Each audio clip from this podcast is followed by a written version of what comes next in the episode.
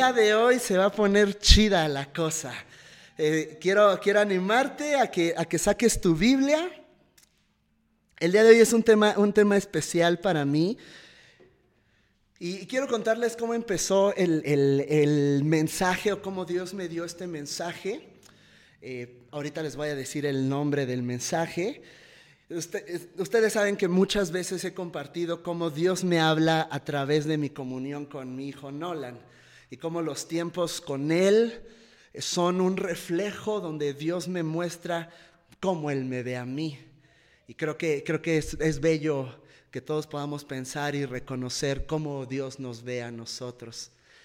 Y en la semana, todos los que tienen hijos, aquí hay una pareja con nosotros que tiene hijos pequeños, saben que es, es realmente hermoso y realmente estresante al mismo tiempo. ¿Quién sabe cómo funciona esto? Es la complejidad de esto, que lo amas y al mismo tiempo, oh, ya, pero ya cálmate, ¿no? Que en tu corazón arde de amor, pero al mismo tiempo y dicen amén, amén. Los papás aquí entienden eso y es bien chistoso, pero en verdad, no sé cuántos ah, recuerdan que sus papás les decían, cuando seas papá entenderás de verdad. Hasta que estás del otro lado dices, ah, ahora entiendo a mi papá, pobrecito, ¿no? Ya quiero ir a abrazarlo a mi mamá, decirle perdón por todas las, las canas que te saqué. Y esta fue una semana un poquito complicada con Nolan. Él tiene casi tres años Está en esta temporada de su vida que es muy, muy inquieto y esta semana en particular como que decidió, tenía en su agenda, ah, hoy estamos, eh, creo que segunda semana de agosto, creo que me toca ser berrinchudo. Y, y, lo fue y cumplió con su agenda y toda la semana había algo por lo cual se quejaba. Y, y imagina por horas estar escuchando, eh, eh, eh. así fue, así fue, ¿no? Y el, viernes él ya estaba muy cansado. También es algo que yo creo que los papás eh, de niños chiquitos saben, que cuando un bebé o cuando un niño ya es algo noche y está especialmente sensible o especialmente eh, eh, así como quisquillosito y que nada le parece, lo más seguro es que ya tenga sueño. Entonces el jueves estaba así Nolan, ya muy quisquilloso, muy, muy inquieto, y, lo cargué y se recostó aquí en mi hombro y, lo empecé a pasear. Y, me acordé que esto era algo que hacía cuando él era más chiquito y tenía algunos problemas de salud. Lo cargaba, eh, cuando lo acostábamos le dolía el estómago, entonces tenía que pararlo, estar lo más vertical que se pudiera para que ese dolor se fuera. Entonces yo lo cargaba y me ponía a cantar. E hice eso el jueves. Empecé a cantar. Y, mientras yo cantaba y tenía aquí el, hombro de Nolan y, empezaba a cantarle algunas canciones que de hecho también mi papá me cantaba a mí de chiquito, eh, la presencia del Señor nos visitó a Nolan y a mí. Nolan empezó a dormirse y yo solamente dije, estás aquí, Señor, ¿verdad? Y empecé a adorar, empecé a cantarle al Señor. Y en eso me vino esta idea a la mente. Y de hecho es algo que, la, Biblia, la Biblia habla del el valor que hay en escuchar el canto del Padre, el canto de tu Padre. Y, para adentrarnos un poquito más en el tema, quiero leerles un pasaje muy conocido por muchos, muy bello, es Sofonías 3:17. Dice así, el Señor tu Dios está en medio de ti, es poderoso él salvará, con alegría se regocijará por causa de ti, te renovará en su amor. Por causa de ti, y quiero que subrayes esta frase, por causa de ti, se regocijará con cánticos. ¡Wow! ¡Wow! Si tan solo pudiéramos declarar esto, y recordarlo cada día. Vamos a orar. Señor Jesús, gracias, gracias porque lo que hiciste fue regalarnos un papá. Gracias porque el, resultado de tu cruz fue el que nos compartiste a tu papá y nos compartiste la relación que él y tú disfrutan y nos dijiste esa misma relación es suya, es de ustedes. Y aquí estamos el día de hoy, queremos honrar y disfrutar y, deleitarnos en lo que significa tener un papá. Gracias Jesús por regalarnos eso con tu cruz. En tu nombre oramos y háblanos el día de hoy. Amén. Amén. Y lo que quiero hacer el día de hoy, es ir desglosando este, este pasaje que es realmente hermoso. Voy a ir eh, eh, desglosando cada frase y la primera frase que vemos aquí es el Señor está en medio de ti.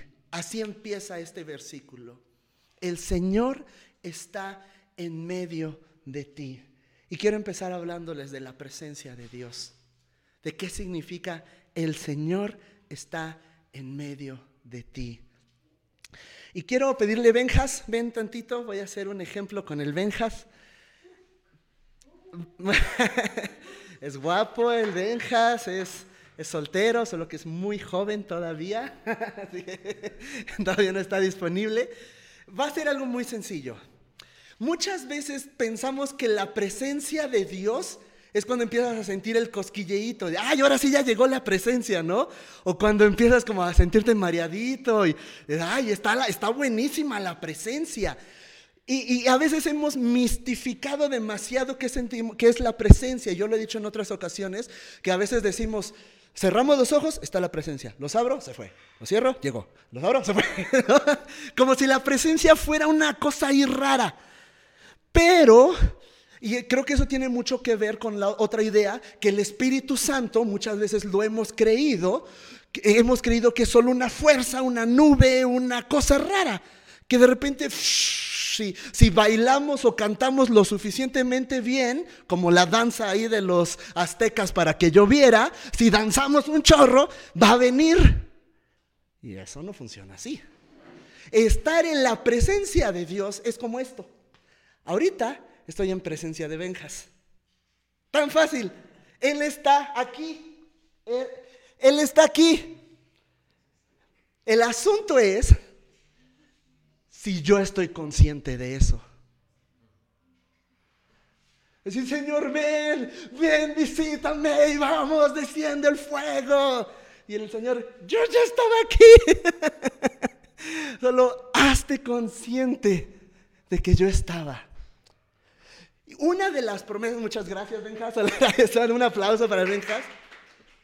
Una de las promesas más bellas y, uno de los nombres con los que el Señor prometió que se le llamaría a Jesús es Emanuel. Y para mí es una de las promesas más hermosas, que significa Dios con nosotros. Dios con nosotros.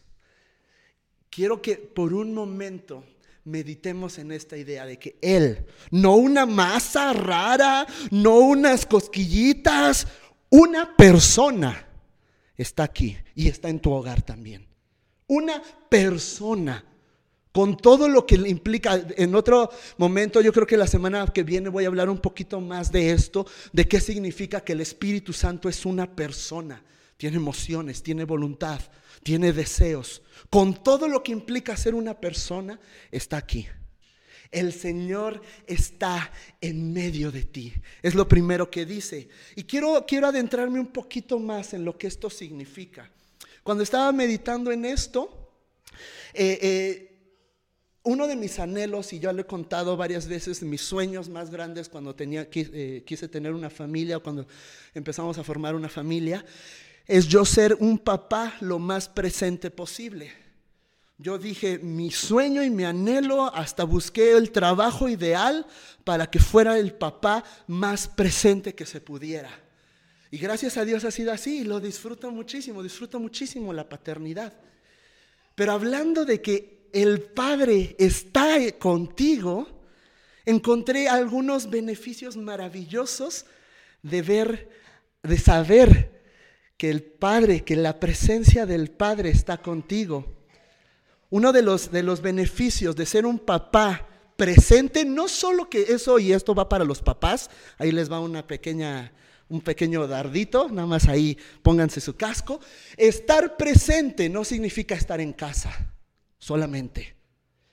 Estar presente es adentrarte a las emociones, a las situaciones que están viviendo tus hijos, hacerte presente en cada cosa que tu hijo está viviendo. Eso es ser presente.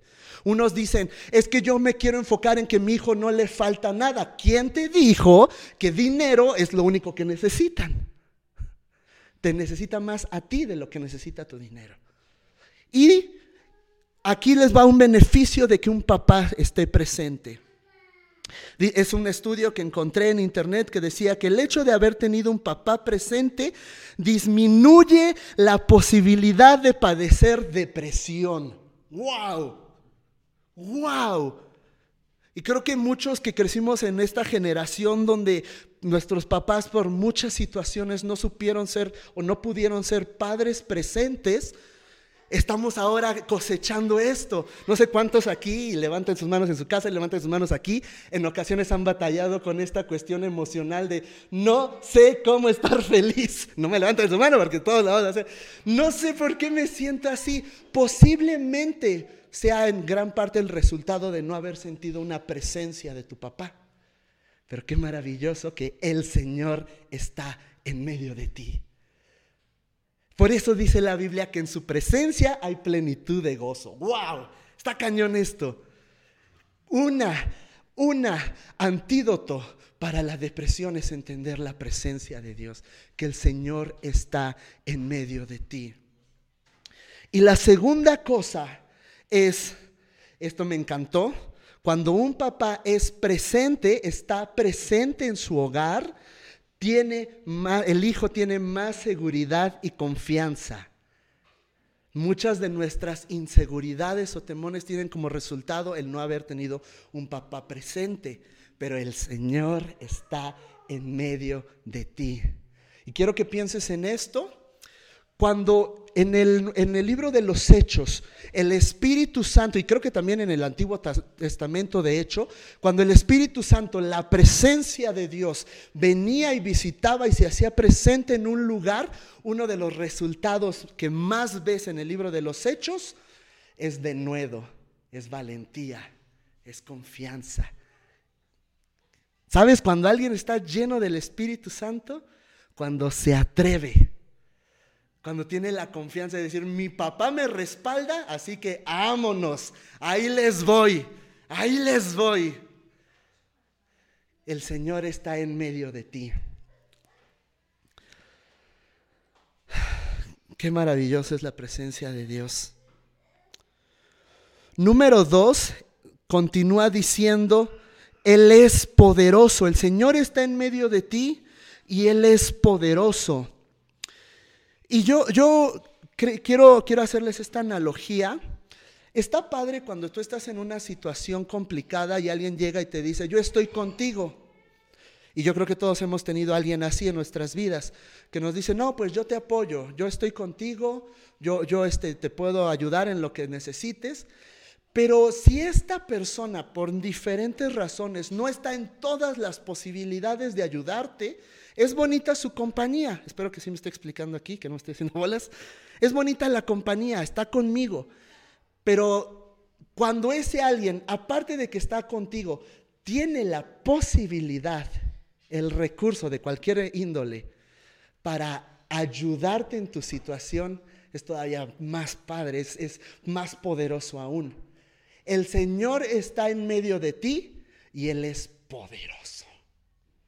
Él es poderoso. Quiero que pienses un momento en esto.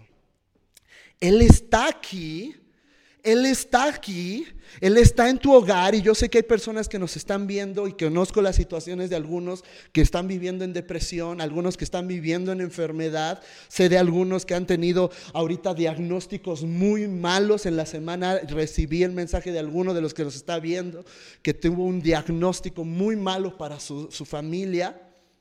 El Señor está en medio de ti y Él es poderoso. Él es poderoso. Y es más, quiero que lo digas conmigo y que lo digan aquí. El Señor está en mí y Él es poderoso. el Señor está en mí y Él es poderoso. Quiero que pienses en eso por un momento. Él está conmigo y Él es poderoso. Por eso los más hombres más llenos del Espíritu Santo también son los hombres más valientes que puedas encontrar, hombres y mujeres. Vamos a seguir adelante. Me encanta porque esto se pone cada vez más bello y más íntimo. Versículo 3 dice, con alegría se regocijará por causa de ti. Quiero que imagines esto por un momento. Dios es feliz, es la persona más feliz que existe. No necesita más felicidad, pero la anhela. Y dice aquí, ¿quién puede producirle felicidad? ¿Quién puede ser un objeto que produzca gozo en el corazón de su papá? Y ese eres tú y yo. Y, me acordé mucho de una anécdota cuando dice aquí, este, se regocijará por causa de ti. Me acordé de un momento donde yo a mis 22, 23 hice una banda con unos amigos y entramos a un concurso de bandas. Así como ven, un poquito más flaquito nada más. Era, era, la, era la, moda que las bandas de rock se vistieran de trajecito y tantos así nos vestimos de traje, ya hace mucho tiempo. Y, el, el, concurso se trataba de hacer el cover de alguna banda, pero hacerlo adaptándolo a tu estilo. Entonces nosotros éramos medios punks, era cristiano, todo era cristiana.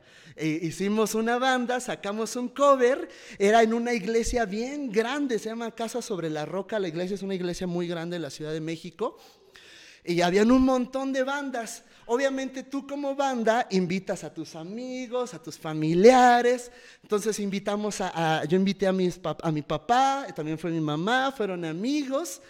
Y este, pasaron unas bandas súper chidas, tocando bien padre. En ese momento nos presentan a nosotros, salgo yo con mis cuatro amigos. Ahí saqué todo mi, sueño de rockstar y brincaba como loco y tocaba. Pero me acuerdo mucho de una imagen cuando, cuando estaba tocando así, ver a mi papá, me acuerdo que estaba sentado de ese lado, estaban todos sentados y ya cuando se empezó a poner el viento algunos se pararon, pero me acuerdo mucho que mi papá estaba allá y que de repente cuando ve cuando, cómo estábamos tocando, le hace así, le dice, ¡Ah! un señor haciéndole ¡Ah! así, y diciendo, vamos, vamos, echándonos porras, ¿no? Con mis hermanitos al lado así, ¡Ah! Y, solo podía pensar en eso en el Padre parándose y diciendo, ¡Eh, vamos hijo! El Señor se goza sobre ti, tú eres la causa de que el Padre se pare y diga, ¡Eh, vamos! Tú puedes, hazlo, vas bien. ¡Wow! ¡Wow! Me encanta poder ver y entender que el Padre se regocija en mí, que tengo un porrista y es el Padre Celestial. Y después termina, después sigue diciendo, te renovará en su amor. Ya, ya solo me faltan dos puntitos. El siguiente, este siguiente punto, yo lo asocié con esta idea. No sé cuántos en alguna ocasión se han sentido ya viciados, como ya en un ciclo tan de otra vez y otra vez y como que ya no puedes salir de este vicio de a lo mejor es en tus relaciones, a lo mejor es en, tu, en tus emociones, en tu situación financiera, emocional, espiritual, como que, como que estamos ya en, en algo que, por así decirlo, podríamos decir que parece viejo, añejado, como rearrancio como nuestra relación con Dios, nuestra relación con los demás, nuestras emociones. Quizás dices, estoy fastidiado de estar en esta condición, pero nomás no puedo salir de esto. Nomás no puedo salir de este, este como, como ciclo. De, de, me pasa una vez, me pasa otra vez, a lo mejor puede ser algún hábito que te, te, viene y te atormenta y ya estás ciclado, ya, se, ya es algo, algo, algo, algo pues de lo cual ya estás harto. Y yo pensaba mucho en esto, que incluso en estas condiciones, cuando estás así, gente con buenas intenciones te ha dado consejos, te ha dicho, haz esto, a mí me funcionó esto, y ya lo probaste y nomás tampoco saliste. No sé si alguna ha estado en alguna condición así, cuando ya estás como ciclado y te dan consejos y como que nada te funciona. Yo me he dado cuenta de algo y que me ha funcionado con Nolan y me ha funcionado en mi propia vida. Cuando estoy ciclado, nunca me ha funcionado una fórmula de haz paso uno, dos y tres y ya vas a salir de esta condición. Lo único que ha sido siempre, siempre, siempre efectivo para mí ha sido un abrazo. Un abrazo del Padre. Siempre ha sido efectivo el que mi Padre, que yo corra otra vez hacia Él y le diga, Padre, abrázame una vez más. Y su amor es el que te renueva. Su amor es el que es, lo, es el, el único ingrediente que te puede sacar de este ciclo de añejamiento espiritual, si podemos llamarlo así, donde, donde oh, estás viciado, tu amor es el que nos renueva, Señor. Y puedo, eh, quiero llegar a este último punto que están conectados. Me encanta cómo termina este versículo. Dice, por causa de ti se regocijará con cánticos. Los cánticos son las formas de expresar emociones. Un compositor, a mí me gusta escribir canciones y he conocido amigos que escriben canciones también. Y, muchos podrían decirte esto, que escribes canciones cuando las palabras ya no son suficientes, que escribes canciones cuando lo que hay en tu corazón, simplemente verbalizándolo, dices, no, se quedó corto, necesito algo más, algo que exprese, porque las, las palabras expresan ideas, pero las canciones em, expresan emociones y afectos. y cuando yo pensaba en esto, yo pensaba en esta idea. El corazón del Padre arde tanto por mí que el solamente decírmelo no era suficiente. Y me lo canta. Y vino un recuerdo a mi mente cuando yo tenía también unos veintitantos años. Estaba en, mi, eh, en tiempos muy bellos con Dios. Yo estaba en mi cuarto estaba hincado, estaba escuchando una canción muy famosa de Jesús Adrián Romero que dice, me dice que me ama cuando veo llover. Y que terminó la canción y yo le dije, Señor, quiero que me digas cuánto me amas. Quiero que me digas cuánto me amas. Y yo recuerdo muy bien ese momento porque me caí en la alfombra de mi cuarto, estaba llorando Sentía un peso muy grande en mi espalda y me pasó como una película de mi vida, como desde niño.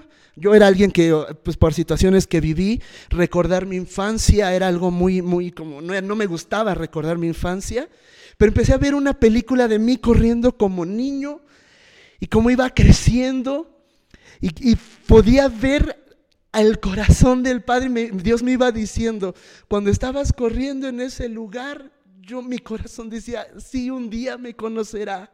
Me acuerdo cómo pasaron varios momentos muy especiales de mi vida y cada momento que pasaba en mi mente, el Señor me decía, y yo estaba tan emocionado de saber que un día te encontrarías conmigo serías mi hijo y tendríamos una relación. Me acuerdo tanto de ese momento y que de hecho se repitió varias veces, varias veces seguidas. Me iba a mi cuarto, me tumbaba y él me pasaba películas de mí mismo y diciéndome, y cuando pasó esto, ¿sabes cuánto gocé en mi corazón?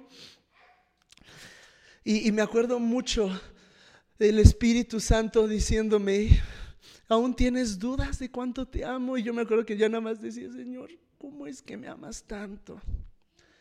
¿Cómo es que me amas tanto?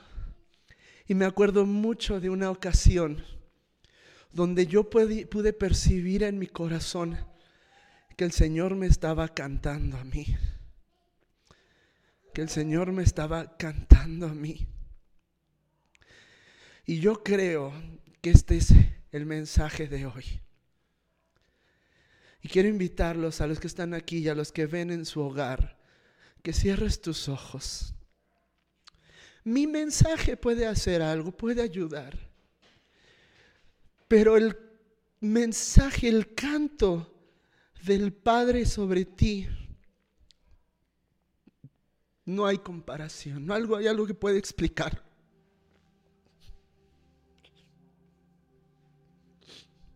Cuando Nola nació, lo primero que me vino a la mente fue escribirle una canción. Y cada vez que yo veo a mi hijo y le canto, detrás de mí veo al Padre abrazándome a mí y cantándome.